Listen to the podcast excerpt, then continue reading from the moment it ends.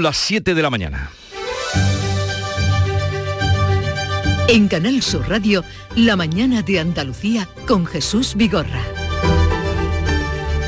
Buenos días queridos oyentes y felicitaciones a los que hoy emprenden las vacaciones porque millones de españoles hoy las inician, lo que se traduce en que este 1 de julio aumentará el tránsito en las carreteras. A las 3 de la tarde se inicia la operación salida que entrará, estará en vigor en su primera fase hasta la medianoche del lunes. Se esperan 4 millones y medio de desplazamientos en las carreteras españolas, un millón de ellos transitarán por Andalucía.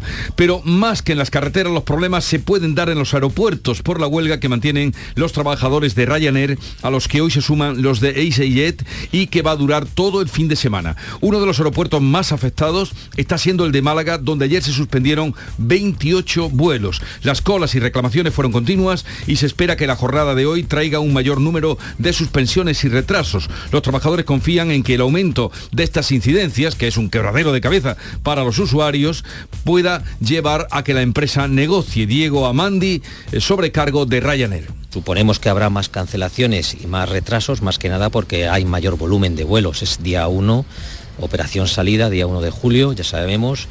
Eh, y vamos a ver si sigue todo por el mismo, al mismo ritmo que llevamos hasta ahora. Cancelaciones y vuelos, porque, cancelaciones de vuelos y retrasos de vuelos, porque es la única manera de que la compañía nos haga caso y se siente otra vez a la mesa de negociación.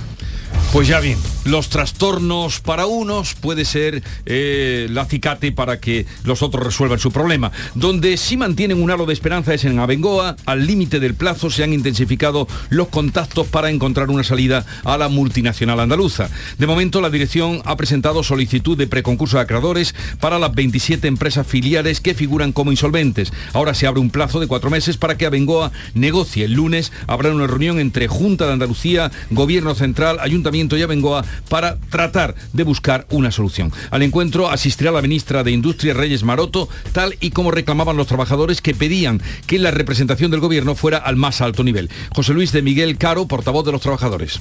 Lo que sí es cierto es que esperamos máxima representación por parte del gobierno, la ministra o cualquier persona de relevante cargo similar. La ministra Reyes Maroto.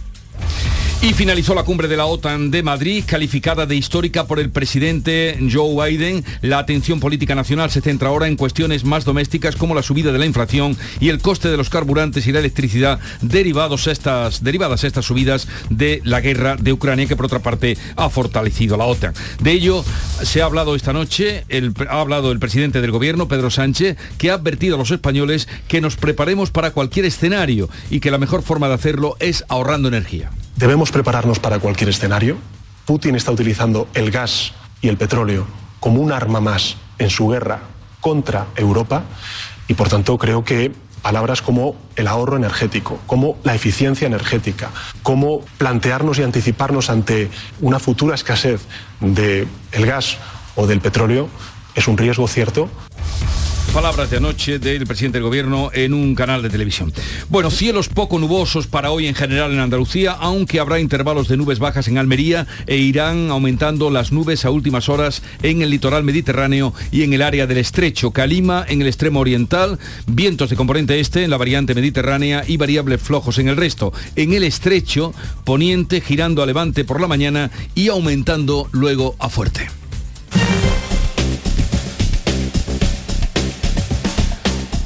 Hoy ya les estamos contando, es el primer día de la operación salida. A esta hora de la mañana no habrá lo que luego se supone que transitará por las carreteras, pero Lucía Andújar desde la DGT nos informa cuál es el estado. Muy buenos días. Arrancamos esta jornada de viernes 1 de julio con circulación fluida y cómoda en toda la red de carreteras de Andalucía. Las entradas y salidas están totalmente despejadas, al igual que la red principal o secundaria, los accesos a los pequeños núcleos urbanos. Eso sí, les recordamos mucha precaución al volante y no bajen la guardia.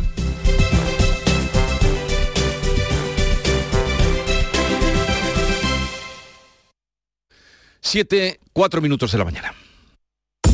María tiene una discapacidad visual del 90%, un trabajo como profesora de inglés y un mensaje para todos los que jugáis a los rascas de la 11.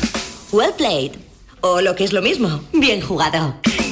Cuando juegas a los rascas de la 11, haces que las personas con discapacidad sean capaces de todo. A todos los que jugáis a la 11, bien jugado. Juega responsablemente y solo si eres mayor de edad. Aquadeus, ahora más cerca de ti, procedente del manantial Sierra Nevada, un agua excepcional en sabor, de mineralización débil que nace en tu región. Aquadeus Sierra Nevada es ideal para hidratar a toda la familia y no olvides tirar tu botella al contenedor amarillo. Aquadeus, fuente de vida, ahora también en Andalucía. En Canal Sur Radio, la mañana de Andalucía con Jesús Vigorra. Noticias.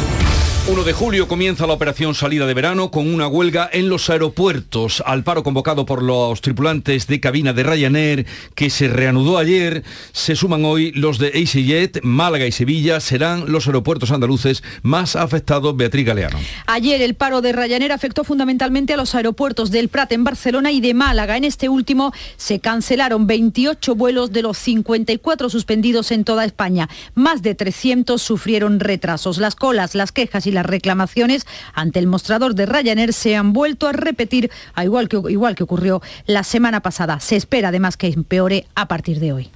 Yo tengo que poner de mi bolsillo el dinero de otro hotel, ahora busca otra reserva, los precios ya que haya. Tampoco hay muchos vuelos. Con Ryanair tenemos claro que no, porque bueno, aparte de la decepción como empresa, es que no te garantizan que mañana o pasado vayas a volar. Los sindicatos convocantes denuncian que la empresa está poniendo trabas con servicios mínimos abusivos. Fernando Martín es el delegado sindical de SICPLA.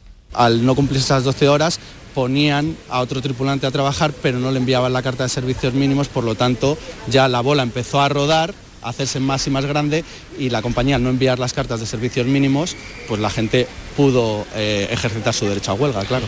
Para hoy, 1 de julio, los representantes de los trabajadores creen que va a haber un incremento en las cancelaciones y en los retrasos. Esto en cuanto a los aeropuertos y en las carreteras, pues inicia la operación salida de verano, es el primero de los cuatro dispositivos especiales que la DGT pone en marcha para el periodo estival. Se prevén más de 20 millones de desplazamientos a lo largo del recorrido en Andalucía, a lo largo de todo el verano, un 3,3% más que en el año 2019. Ana Giraldez. Tráfico va a vigilar de cerca el uso del teléfono, también el de los cinturones de seguridad, porque el 35% de los conductores de turismo no lo llevan. Hay además una tendencia a hacer más viajes y más cortos, lo que supone más riesgo. En verano la siniestralidad aumenta. Ana Luz Jiménez, coordinadora. Eh, son casi el, el 25% de los fallecidos de todo el año. Que en dos meses se registren mm, el 25% es un dato que nos debe hacer reflexionar. A partir de las 3 de la tarde se inicia esta operación especial de tráfico. Y vacaciones que comenzamos con una inflación de más del 10% por culpa fundamentalmente de la subida de los combustibles y de la alimentación. Y lo peor es que según el presidente del gobierno, Pedro Sánchez, la situación no irá mejor. Virginia Montero. Lo decía anoche en una entrevista en La Sexta. Reconoce Pedro Sánchez que son datos malos, pero insiste en que sin las medidas puestas en marcha por el gobierno, estos podrían ser mucho peores, por lo que ha anunciado que el Ejecutivo seguirá articulando nuevas medidas económicas. El dato es malo pero el dato podría ser peor si no hubiéramos articulado todas estas medidas.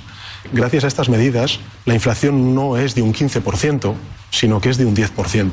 Esto, si demuestra algo, es en primer lugar la gravedad de la situación, en segundo lugar la idoneidad de las políticas que hemos puesto en marcha y en tercer lugar la necesidad de continuar articulando medidas para amortiguar las consecuencias económicas y sociales de la guerra.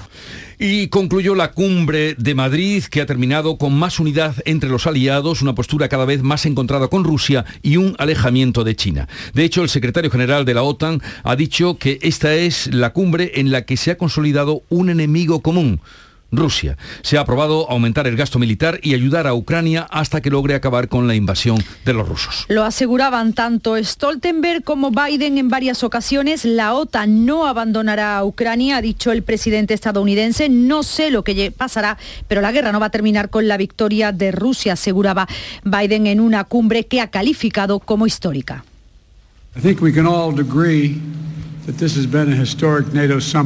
Todos podemos estar de acuerdo en que esta cumbre ha sido histórica.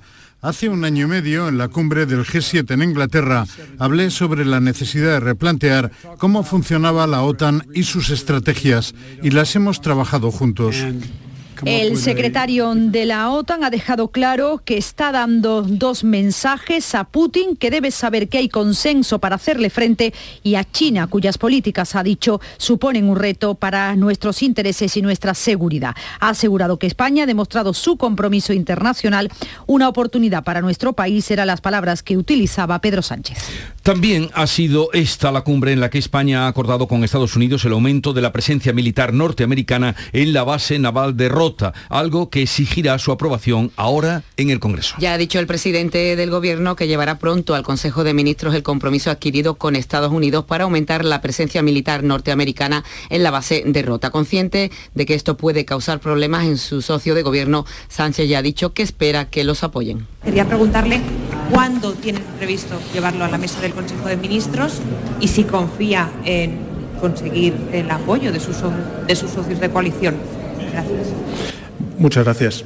La respuesta es pronto y sí una respuesta bastante corta. No lo tienen tan claro las formaciones situadas más a la izquierda del PSOE. Desde Unidas Podemos ya han asegurado que no apoyarán un aumento del presupuesto en defensa hasta situarlo en el 2% del PIB del país, como se ha fijado en los compromisos de la cumbre de la OTAN y reitera que mantendrán la misma posición en contra que han explicitado durante estos meses. La misma postura plantea Alberto Garzón, actual ministro de Consumo. Vamos a esperar a conocer todo, pero conocen nuestra posición de partida sobre este tipo de asuntos. Ahora falta conocer los datos específicos, pero yo creo que es evidente que si se mantiene la línea apuntada, pues vamos a seguir manteniendo la posición. El presidente del PP ha felicitado al Gobierno por la organización de la cumbre y la imagen dada por España sobre el incremento del gasto en defensa y de efectivos en la base de Rota. Alberto Núñez Feijo dice que esperan conocer la propuesta del Gobierno, pero que pueden contar con el PP en políticas de Estado. El Partido Popular siempre estará en las políticas de Estado, en las políticas de Estado que se basen en la coherencia y en la lealtad. Para que una política de Estado se base en la coherencia, el primer escalón es que el Gobierno sea coherente. Y el primer escalón, por lo tanto, es que el Gobierno en su totalidad nos traslade una propuesta para poder debatir y para poder consensuar. El grupo Abengoa ha presentado en el juzgado mercantil de Sevilla la solicitud de preconcurso para su filial operativa Aveniuco, así como para otra treintena de filiales en situación de insolvencia. La multinacional sevillana tendrá cuatro meses ahora para negociar con sus acreedores un convenio o bien para la venta de unidades productivas y garantizar su continuidad.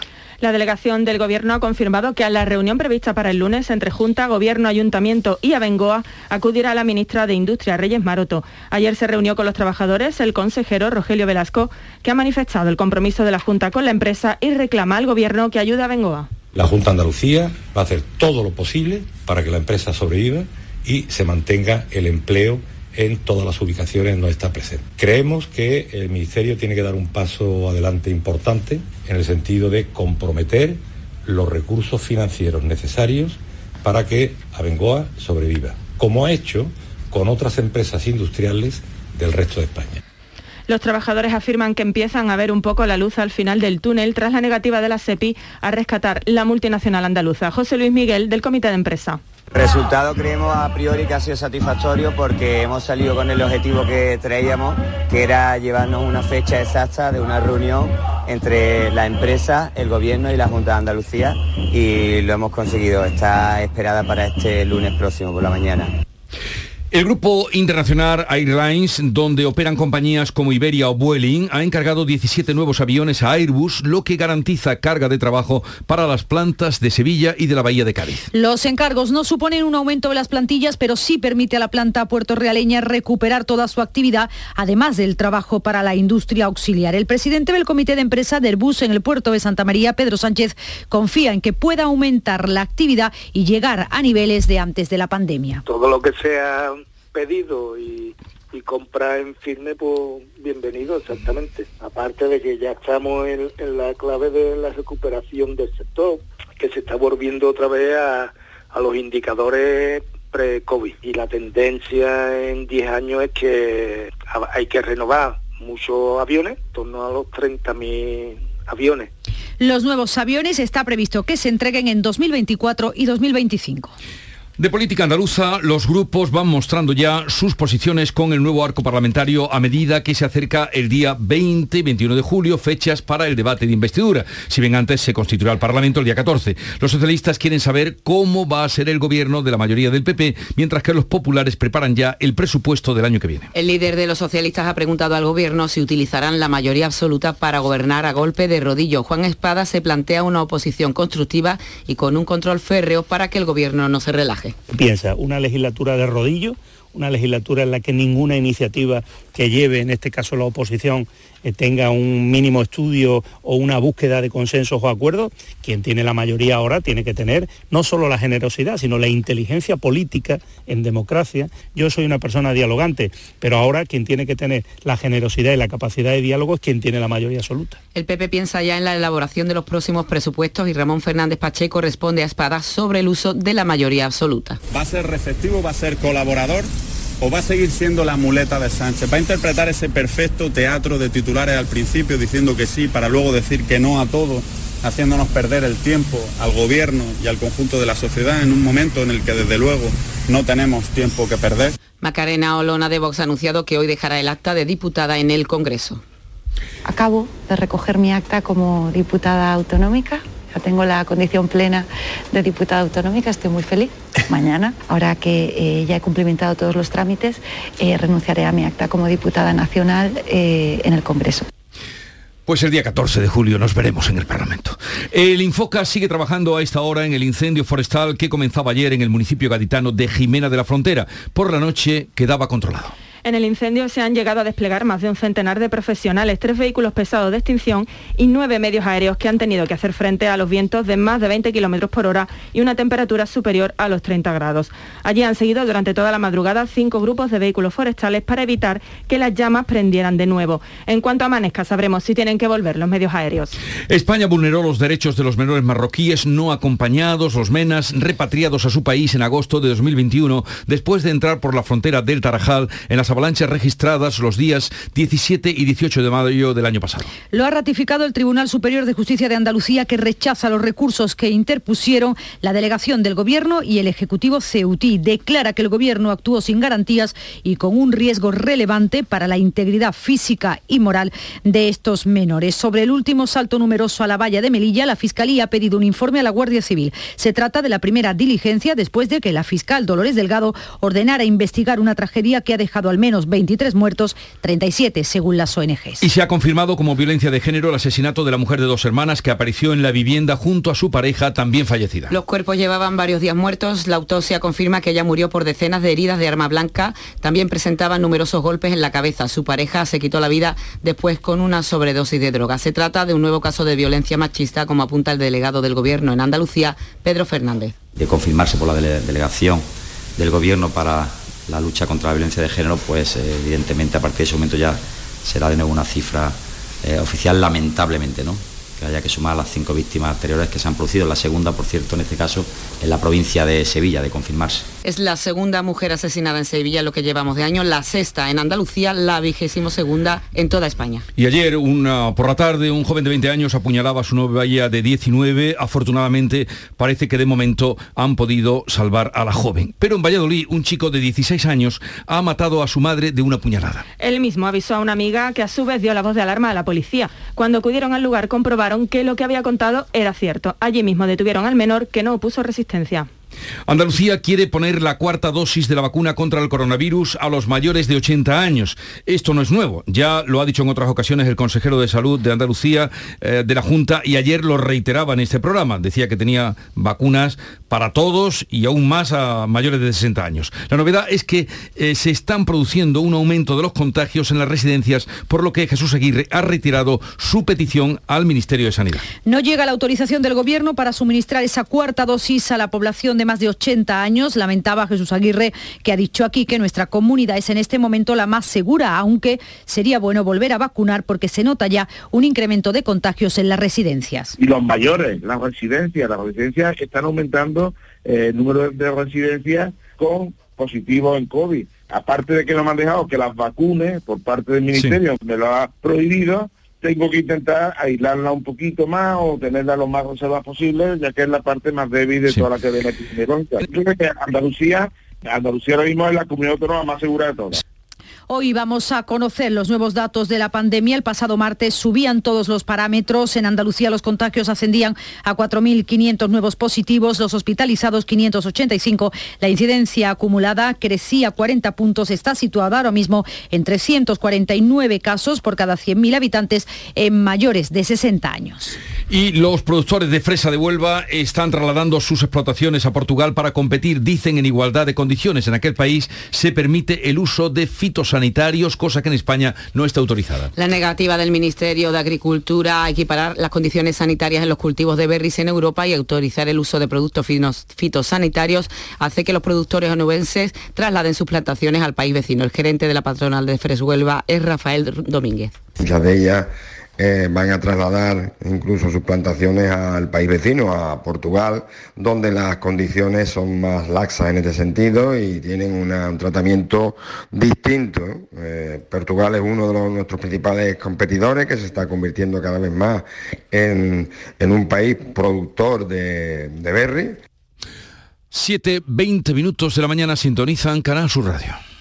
Está en nuestras manos proteger aquello que estaba con nuestros pies, la tierra los árboles, la flora, la fauna, la vida. Cuidar del entorno natural de Andalucía es tarea de todos, porque tu responsabilidad ayuda a evitar incendios, porque nuestro compromiso es velar por tu seguridad. Contra los incendios, este verano protege Andalucía. Junta de Andalucía. El resumen con la selección de los mejores momentos del programa del Yuyu lo tienes también en verano. Aquí encontrarás lo mejor de esos momentos inimaginables, de las historias imposibles y de ocurrencias delirantes. Lo mejor del programa del Yuyu. Este verano de lunes a viernes desde las 10 de la noche. Quédate en Canal Sur Radio, la radio de Andalucía. Un corazón fuerte es capaz de mover el mundo.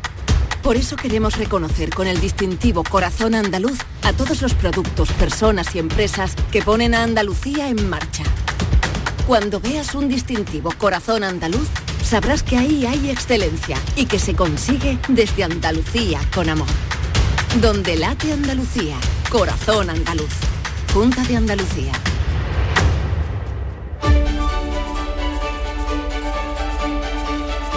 Vamos de nuevo con la revista de prensa que ha preparado Javier Moreno. Se fue Joe Biden, el epílogo para una cumbre y qué distintas son las imágenes hoy a las de ayer cuando el Museo del Prado debe estar volviendo ya a su normalidad, Javier. ¿Qué tal Jesús? Eh, buenos días de nuevo. Y con un embajador inesperado. Eh, hoy hay muy interesantes las crónicas post-cumbre en la de ABC hablan de un Boris Johnson que es un apasionado y muy buen conocedor de, la pintura y mira que allí en Inglaterra, en el Reino Unido, en, la National Gallery, el, británico en Londres son maravillosas. Dice que mientras sus colegas eh, departían animadamente en Conrillos, él deambulaba eh, por el Museo del Prado visitando o viendo algunas obras. Dicen que le gustó mucho, por ejemplo, una obra de Tiziano, la, eh, Carlos V en la batalla de Milberg. También le vemos aquí en una fotografía en un digital de ABC contemplando obras de, de Rubens. Nada que ver Jesús con la fotografía que vemos en página 2 y 3 de del diario El País. Está sentado en la mesa de trabajo de la, de la cumbre,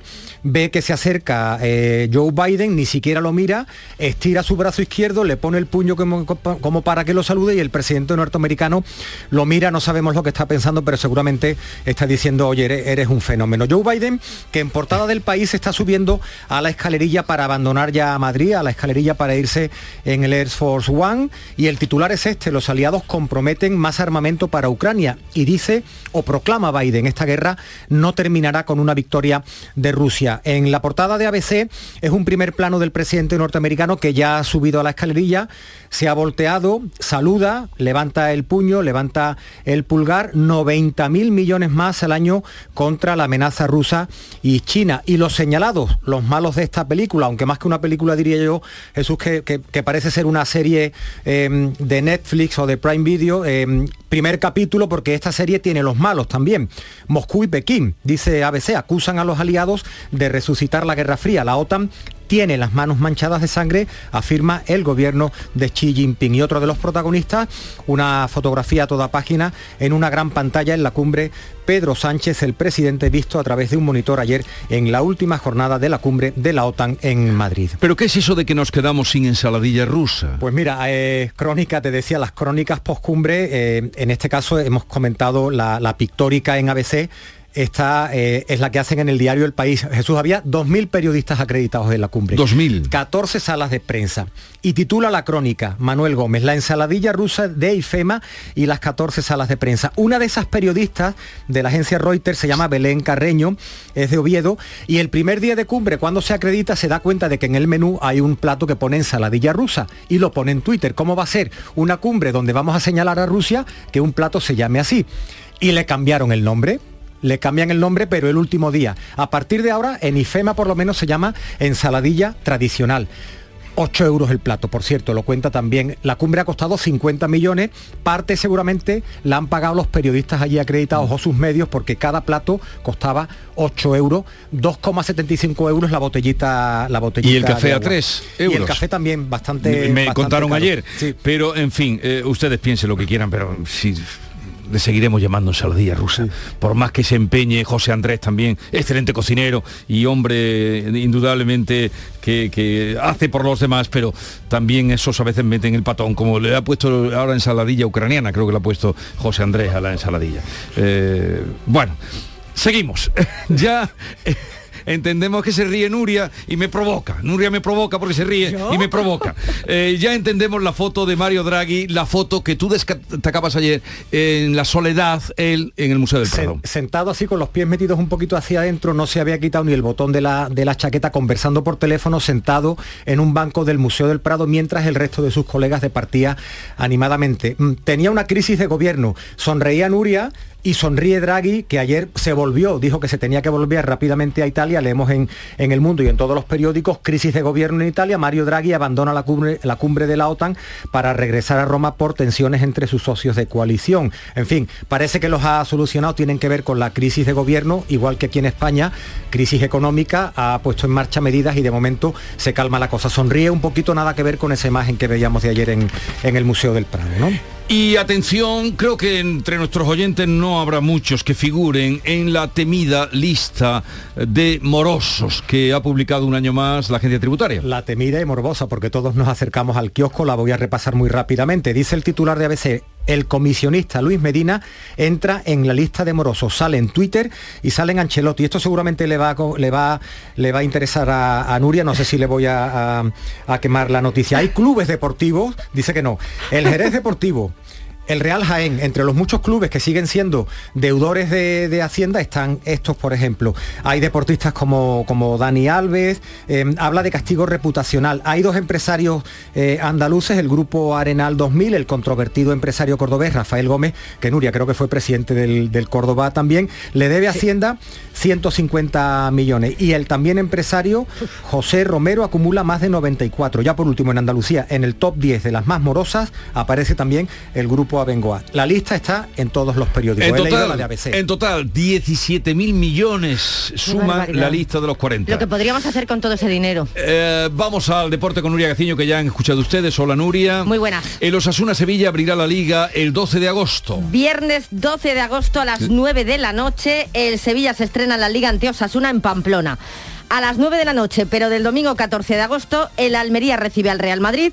El Betis juega el lunes 15 a las 9 y media en el Benito Villamarín frente al Elche y ya tenemos en la primera jornada la polémica servida con el horario del partido del Cádiz en su casa ante la Real Sociedad domingo 14 a las 5 y media de la tarde. Vamos a ver si finalmente este partido pues sufre algún tipo de modificación. Rafa Nadal sigue adelante en Wimbledon. Sin su mejor juego, pero ya está en la tercera ronda del torneo británico tras vencer al lituano Berankis por 3 sets a 1. Mejor le va Paula Badosa, que ganó con autoridad a la rumana Irina Vara en dos sets.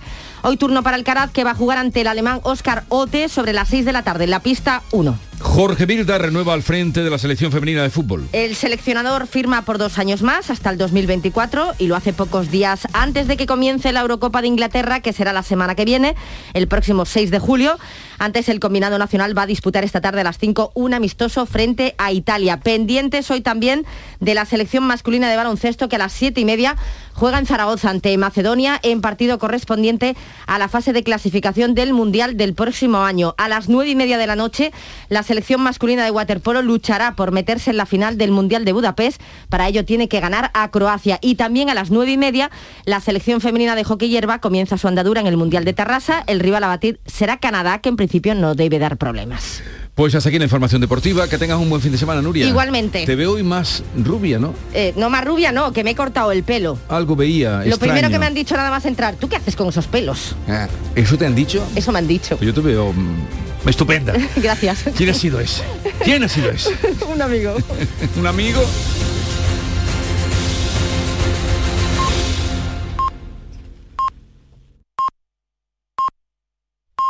Andalucía son las siete y media de la mañana. En Canal Sur Radio, La mañana de Andalucía con Jesús Vigorra.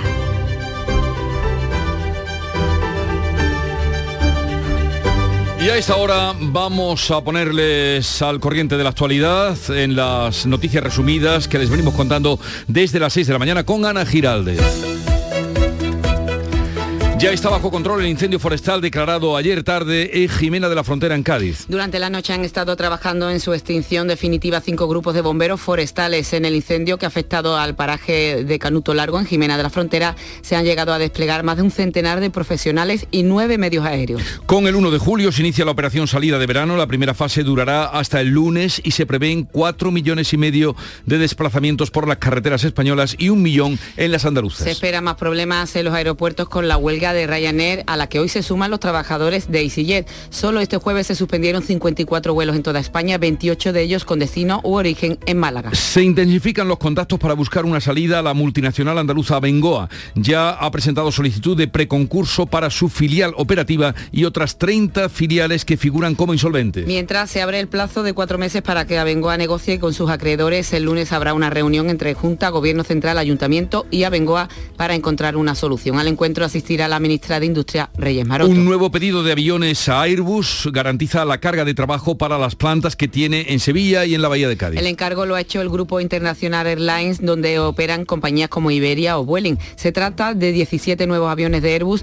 que, aunque no van a provocar un aumento de las plantillas, sí van a permitir a las plantas andaluzas recuperar toda su actividad. Finalizó en Madrid la cumbre de la OTAN, calificada por el presidente norteamericano de histórica. Los aliados fijan a Rusia como su principal enemigo. La cumbre ha aprobado un aumento de gasto militar, refuerza el apoyo a Ucrania en su guerra con Rusia. También se apunta a un alejamiento de China por su política expansionista. Respecto a España, satisfacción por el reforzamiento militar hacia los peligros llegados desde el sur de África. El presidente del gobierno se ha comprometido a llevar en breve al Consejo de Ministros el aumento de la presencia norteamericana en la base naval de Rota y su posterior aprobación en el Congreso. Este hecho supone un nuevo frente de confrontación entre los socios de gobierno, ya que Unidas Podemos ha anunciado que no van a apoyar la medida. La situación se ha visibilizado este jueves en el Congreso, donde se ha apoyado, por otra parte, el resultado de la cumbre de la OTAN. El Tribunal Superior de Justicia de Andalucía ratifica que España vulneró los derechos de los menas marroquíes repatriados en 2021 tras su entrada por el Tarajal. El alto tribunal andaluz ha rechazado los recursos presentados por la delegación del gobierno y el ejecutivo ceutí y declara que el gobierno actuó sin garantías con un riesgo relevante para la integridad física o moral de los menores. Vamos a recordar qué tiempo tendremos hoy en Andalucía. Hoy cielos poco nubosos en general en Andalucía, aunque habrá intervalos de nubes bajas en Almería, también irá aumentando las nubes a últimas horas en el litoral mediterráneo occidental y el área del estrecho Aica Lima en el extremo oriental. Las temperaturas empiezan a subir de cara al fin de semana. 7.33 minutos de la mañana. Nadie conoce mejor las necesidades de un territorio que las personas que viven en él. El enfoque líder interviene en el origen para que cada comunidad planifique y aproveche todo su potencial.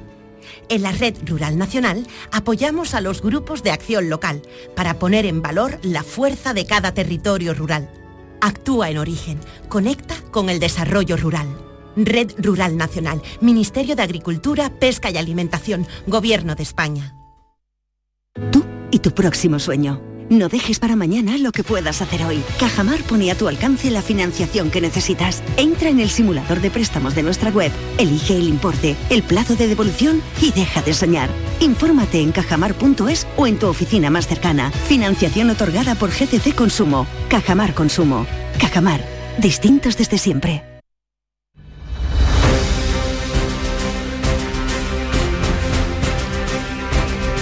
Vamos con otras noticias de Andalucía. Herido grave un trabajador tras sufrir, sufrir una caída en una obra del municipio de Fondón. Ocurrió en Almería. María Jesús Recio.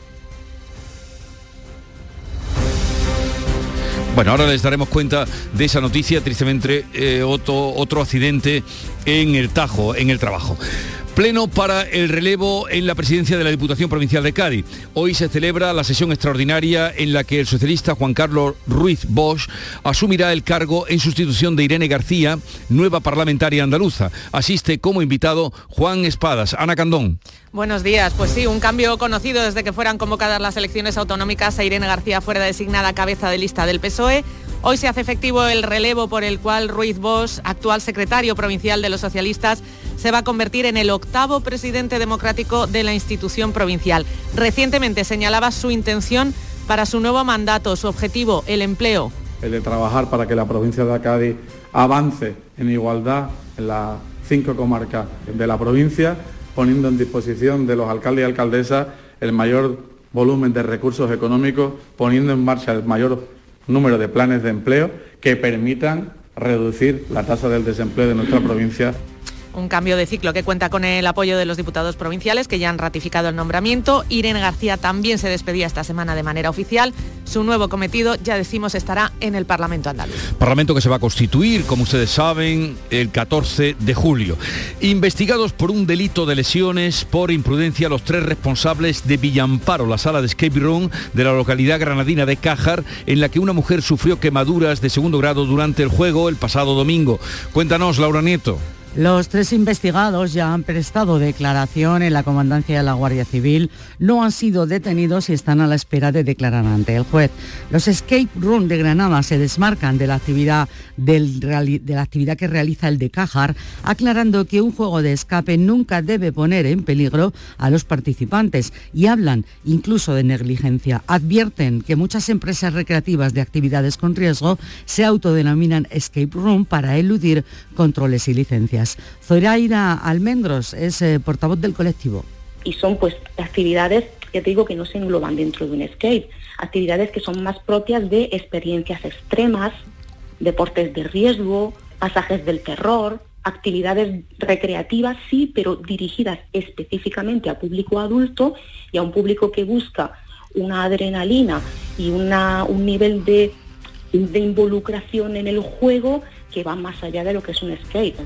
La mujer que resultó herida se encuentra, continúa ingresada en la unidad de quemados del Virgen del Rocío de Sevilla en estado grave.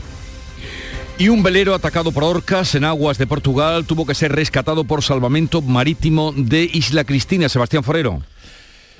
Embarcaciones de salvamento marítimo y Cruz Roja en Huelva con base en Isla Cristina remolcaron en la noche de este miércoles un velero con un tripulante noruego que había aparecido a la deriva en la costa nubense tras sufrir daños en su embarcación después de que cuatro orcas, tres adultas y una cría, golpearan reiteradamente el casco y partieran la pala del timón en la zona de Tavira, en Portugal. Las autoridades creen que este episodio no debe ser motivo de alarma porque este no es el comportamiento habitual de estos cetáceos.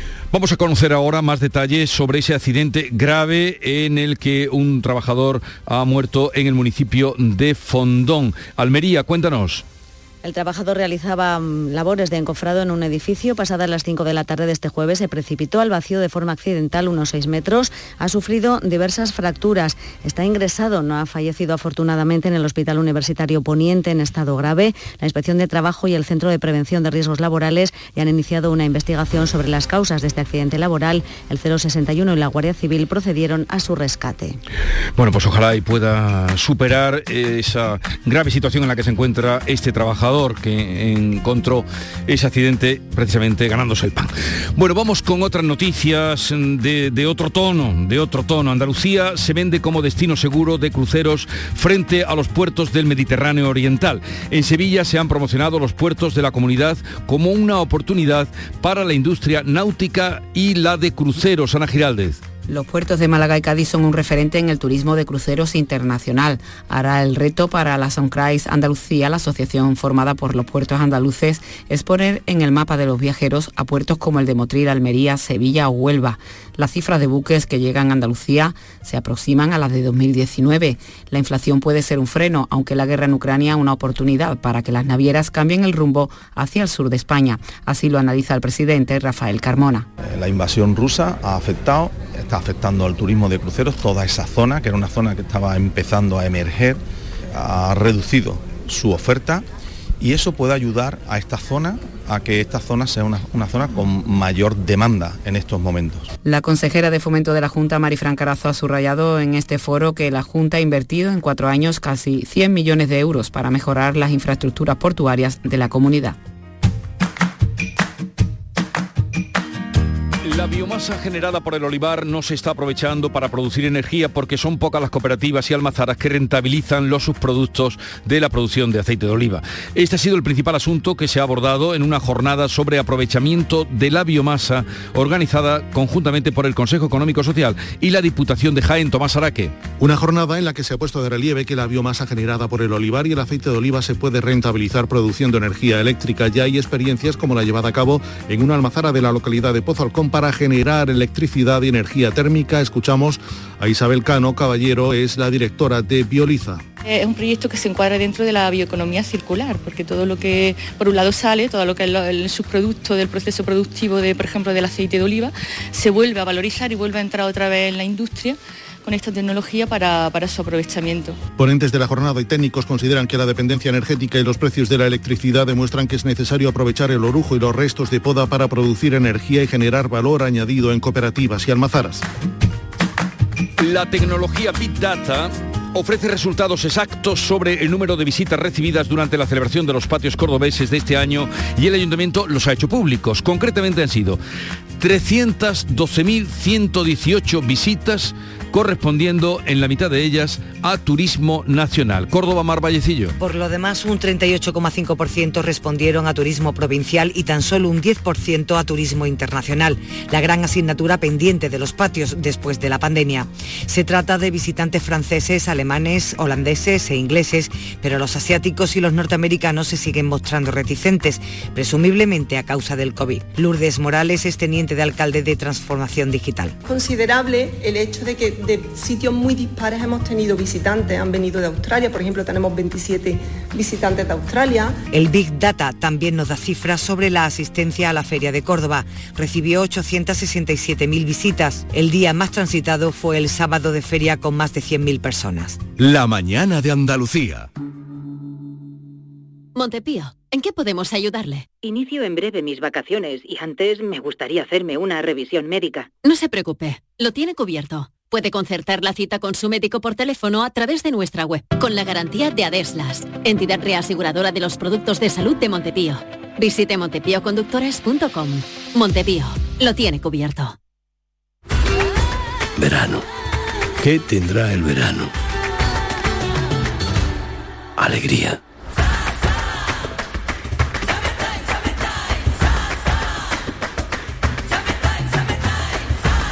Este verano, date una alegría. Venga Andalucía.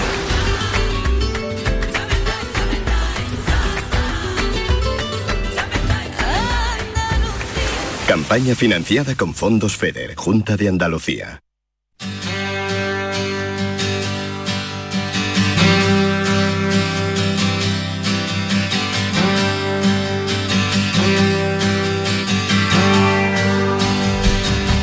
Vamos a abrir hueco a la música con la propuesta, la clave musical que ajusta eh, nuestro querido Paco Vocero. Buenos días.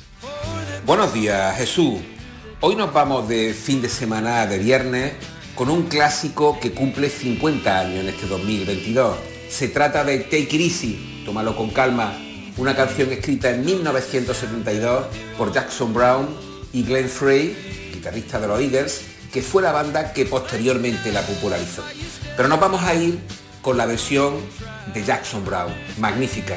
Buen fin de semana.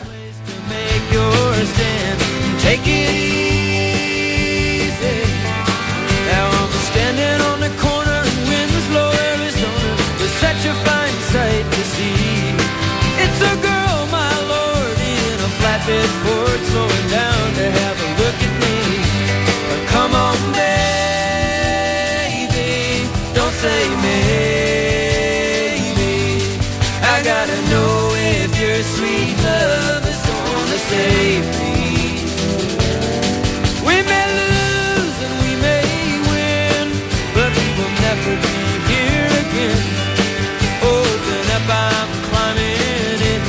Take it easy.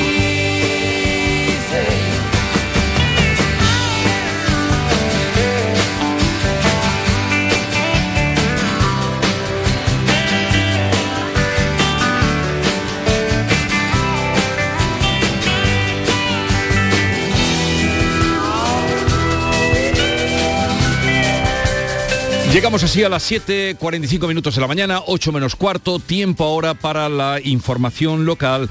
En la mañana de Andalucía están ustedes, queridos oyentes, en la sintonía de Canal Sur Radio. En la mañana de Andalucía de Canal Sur Radio, las noticias de Sevilla. Con Araceli Limón. A esta hora de la mañana tenemos en Sevilla 19 grados de temperatura, pero para hoy esperamos una máxima de 37-38 grados. Eso quiere decir que el mes de julio entra con fuerza en nuestra provincia. El tráfico es inusualmente tranquilo, solo hay circulación intensa en estos momentos a la entrada a Sevilla por el puente del Alamillo. Y susto esta madrugada, la policía y los bomberos han intervenido en una residencia de ancianos situada en la avenida de Andalucía por la presencia de humos. Se trataba finalmente solo de una lata de pintura y se ha ventilado las zonas afectadas y la cosa no ha ido más. Así comienza este viernes en Sevilla. Las noticias de Sevilla. Canal Sur Radio. Estrés, reuniones, planificaciones. Respira. Si eres autónomo, en Caja Rural del Sur te ofrecemos la tranquilidad que necesitas. Cuéntanos tu caso y nos encargaremos de todo. Te esperamos en nuestras oficinas. Caja Rural del Sur. Formamos parte de ti. En Canal Sur Radio, las noticias de Sevilla.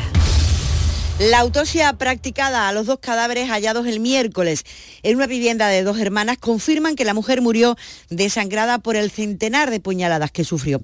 Además recibió una brutal paliza que le produjo varias fracturas en el cráneo y en la nariz. Según la investigación, el hombre se quitó la vida tras acabar con la de su compañera administrándose drogas por vía intravenosa, además de una sobredosis de pastillas. Esto refuerza la hipótesis inicial de la policía de que estamos ante un nuevo caso de crimen machista como apunta el delegado del Gobierno, Pedro Fernández. De confirmarse por la dele- delegación del Gobierno para la lucha contra la violencia de género, pues eh, evidentemente a partir de ese momento ya será de nuevo una cifra eh, oficial, lamentablemente, ¿no? Que haya que sumar las cinco víctimas anteriores que se han producido, la segunda, por cierto, en este caso, en la provincia de Sevilla, de confirmarse. Eso es la segunda mujer asesinada en Sevilla en lo que llevamos de año, eh, la sexta mujer en Andalucía y la vigésimo segunda en toda España. La mujer fue inscrita en el sistema de protección de Biogen en el año 2011 tras denunciar maltrato, pero el caso estaba inactivo desde un año después porque el hombre fue absuelto. Y la Junta de Andalucía, con la mediación del Ayuntamiento de Sevilla, ha convocado una reunión para el lunes en la que estará la ministra de Industria, Reyes Maroto, y representantes de la empresa Bengoa. Tratarán de buscar una solución que garantice la supervivencia de la compañía. El consejero en funciones de Transformación Económica, Rogelio Velasco, se comprometía ayer con los representantes de los trabajadores a hacer todo lo posible por el futuro de la empresa, aunque pedía que el Gobierno central diera un paso adelante. A los trabajadores el mensaje que le lanzamos y al conjunto de la empresa es que la Junta Andalucía, a través de esta consejería en particular, la Consejería de Economía, va a hacer todo lo posible para que la empresa sobreviva y se mantenga el empleo en todas las ubicaciones donde está presente. La noticia de esa convocatoria de reunión era lo que esperaban los trabajadores, por eso eh, la espera de la reunión y tras varios días de encierro y movilizaciones decidían levantar la acampada que mantenían ante la delegación del gobierno. Noelia Sánchez es presidenta del Comité de Empresa de Beneuco. ha conseguido. Me- ya por fin, el lunes por la mañana, eh, se van a reunir y bueno, lo que hemos pedido evidentemente es que por favor se entiendan las tres partes y no dejen caer esta empresa y busquen la soluciones y con la ayuda de los tres, evidentemente. Ayer se reunía precisamente el Consejo de Administración de Aveneuco, filial operativa de Abengoa, que ha pedido el preconcurso de acreedores para 27 sociedades.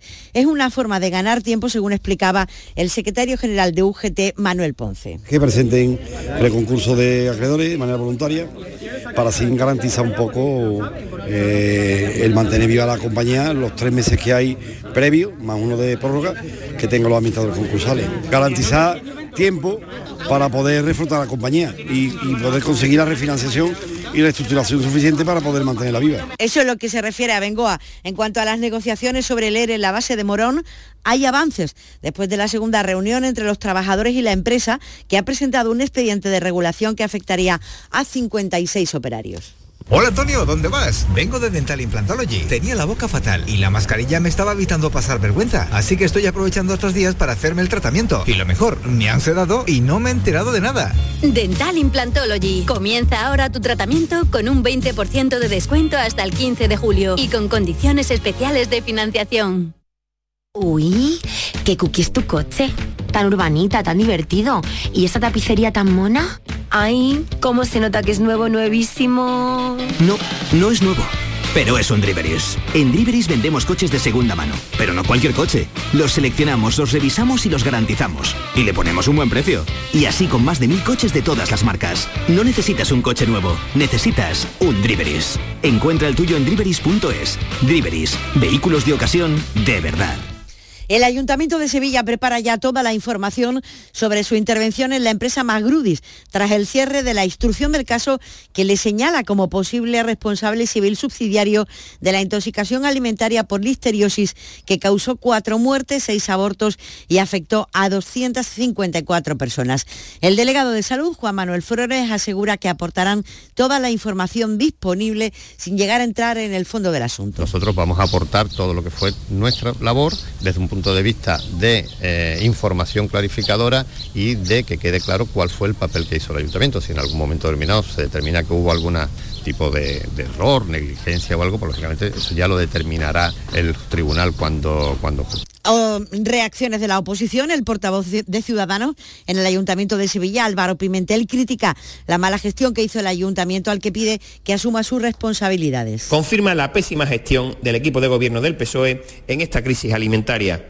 Desde el minuto uno, el alcalde y su gobierno se dedicaron a culpar a otras administraciones, a mirar para otro lado y nunca llegaron a ofrecer explicaciones convincentes sobre lo ocurrido. El candidato del Partido Popular a la alcaldía, José Luis Sac, considera que lo que hizo en el, el ayuntamiento en aquel entonces fue una chapuza. Una sensación de equipo agotado. Y yo lo que espero es que el señor Muñoz lo que haga es molestar lo menos posible en este año que queda antes, porque nos parece gravísimo que el, Ayuntamiento de Sevilla eludiera su responsabilidad y siga eludiendo la responsabilidad que tiene. Finalmente, el consejero de Salud, Jesús Aguirre, ha explicado en Canal Sur Radio que ante el brote de listeriosis únicamente la consejería pudo asistir a los afectados, ya que era el ayuntamiento el que tiene las competencias. Nosotros no hemos podido entrar ni una vez en la empresa Magrudi. Yo llamé al ayuntamiento y en el ayuntamiento no había personal. Estaban de vacaciones esa, esa quincena para inspección. No tuve el apoyo del propio ayuntamiento, que al final parecía como si la culpa lo- la tuviera la consejería y, y la consejería era el convidado de piedra.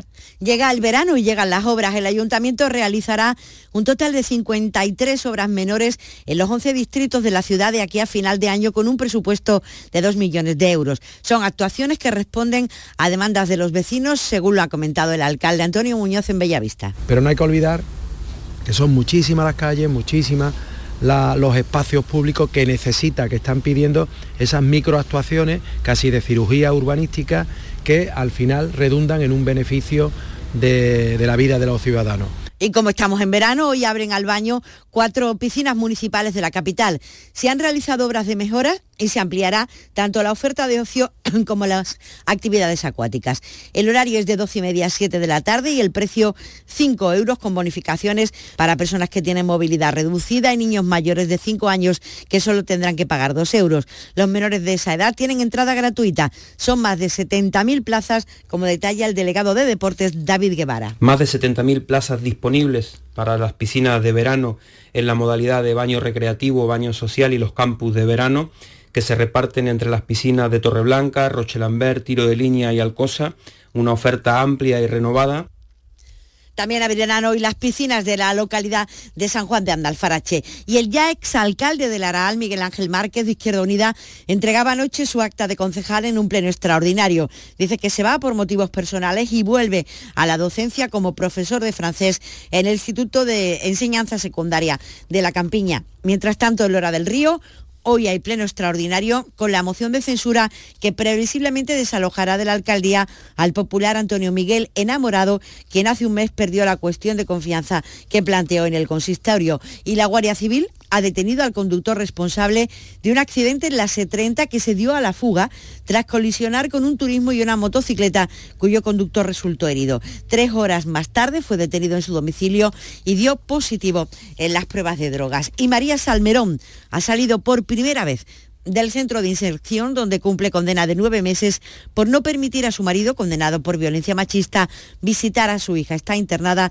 desde el pasado 9 de junio y para hoy está previsto en la audiencia de Sevilla el inicio del juicio con jurado popular contra un hombre que está acusado de asesinar en febrero del año 2020 a su hermano tras dispararle con una escopeta en la localidad de Los Palacios.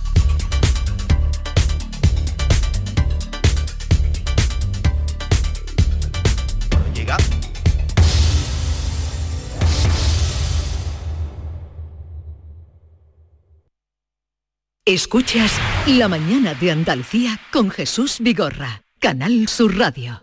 Aquadeus, el agua mineral natural de Sierra Nevada, patrocinador de la Federación Andaluza de Triatlón, les ofrece la información deportiva. Con Nuria Gaciño, muy buenos días. Muy buenos días. Ya sabemos los horarios de las tres primeras jornadas de liga en primera. Esperábamos conocer estos horarios a principio de semana, pero finalmente ha habido que esperar unos días para conocerlos. El partido inaugural de la próxima liga será el Osasuna Sevilla el viernes 12 de agosto a las 9 de la noche. A las 9 de la noche también, pero del domingo 14 de agosto, el Almería recibirá al Real Madrid. El Betis juega el lunes 15 a las 9 y media en el Benito Villamarín frente al Elche y al que le han impuesto un horario que no se entiende muy bien para esa fecha con tanto calor es al Cádiz, que el domingo 14 recibe a la Real Sociedad a las 5 y media de la tarde. Vamos a ver conforme se acerque el partido, pues si este puede o no sufrir algún tipo de modificación, algún cambio de horario debido al fuerte calor que puede hacer ese día en Cádiz. En la segunda jornada, el Sevilla repite en viernes. A las 10 de la noche recibe al Valladolid. El sábado 20 de agosto a las 5 y media Osasuna Cádiz y a las 7 y media Mallorca Betis. Y el lunes el Almería visita al Elche a las 8 de la tarde. Y también se han dado a conocer los horarios de la tercera jornada de liga en primera división. El viernes turno para el Betis que recibe a Osasuna a las 10 de la noche. El sábado 27 de agosto a las 10 de la noche también el duelo andaluz, Almería-Sevilla y al Cádiz pues no lo veremos hasta el lunes que recibe al Atleti de Bilbao a las 8. Pero antes de que arranque el campeonato liguero, seguimos atentos a los movimientos en el mercado de verano pues eh, para poder alcanzar los objetivos, de ahí esos refuerzos tan ansiados. En el caso del Granada, su nuevo director general, Alfredo García, lo tiene muy claro aunque no quiera pronunciar la palabra ascenso. El objetivo es evidente, yo no te voy a decir la palabra porque soy bastante supersticioso aparte y yo creo que todos sabemos dónde debe o debe estar el, el, club compitiendo por estar en los puestos altos de la clasificación, lógicamente, pero insisto, con paciencia, con calma, sin presión a los jugadores, sin presión al entrenador, con la presión correcta. Y tampoco se pronuncia la palabra ascenso en el recreativo de Huelva, pero en la presentación de su nuevo técnico, Abel Gómez, ha quedado más que patente el deseo de devolver al decano al sitio que merece. Mucho apoyo eh, de la gente y eso siempre de agradecer. ¿no? Estamos en un club importante, con una gran masa social y yo creo que tenemos que entre todos mirar en la misma dirección, intentar crecer, intentar eh, devolver a, a, al Recre donde se merece y, y, en ese sentido pues estar todos unidos para que la temporada pues sea muy bonita. Llegar también lo más lejos en la Eurocopa es lo que quiere Jorge Vilda. Jorge Vilda que ha renovado por dos años más al frente de la selección femenina de fútbol hasta el 2024. La firma se ha anunciado siete días antes del debut de España en la Eurocopa de Inglaterra, un torneo en el que las expectativas con respecto al combinado nacional son altas.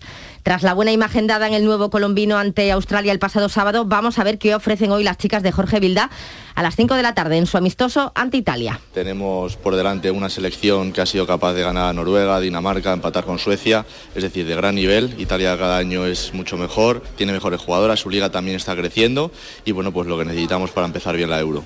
Pues a ver de lo que es capaz de hacer hoy la selección femenina. La Eurocopa de Inglaterra comenzará el próximo 6 de julio, el debut de España el 8 de julio frente a Finlandia. Además de la selección femenina de fútbol, hoy también juega la selección masculina de baloncesto en Zaragoza a las siete y media de la tarde ante Macedonia en partido correspondiente a la fase de clasificación del Mundial del próximo año. El seleccionador Sergio Scariolo reconoce que no es el rival más fuerte del grupo, pero aún así habrá que esmerarse hoy. Puede que no sea el partido más duro del grupo, evidentemente, pero a nivel internacional eh, hay siempre mucha calidad, mucha, eh, mucho atleticismo y queremos sobre todo, al margen de la victoria en sí, que, que debemos de, considerar como una, una, prioridad y un, casi un acto debido ¿no? a esta altura, pero también dar pasos adelante en la, en la construcción del equipo Pendientes también a las nueve y media de la selección masculina de waterpolo, que va a luchar por meterse en la final del Mundial de Budapest, enfrenta a Croacia. A las nueve y media la selección femenina de hockey hierba comienza su andadura en el Mundial de Tarrasa frente a Canadá. Y también pendientes a las seis de Alcaraz en Wimbledon. Aquadeus, ahora más cerca de ti, procedente del manantial Sierra Nevada, un agua excepcional en sabor, de mineralización débil que nace en tu región. Aquadeus Sierra Nevada es ideal para hidratar a toda la familia y no olvides tirar tu botella al contenedor amarillo. Aquadeus, fuente de vida, ahora también en Andalucía.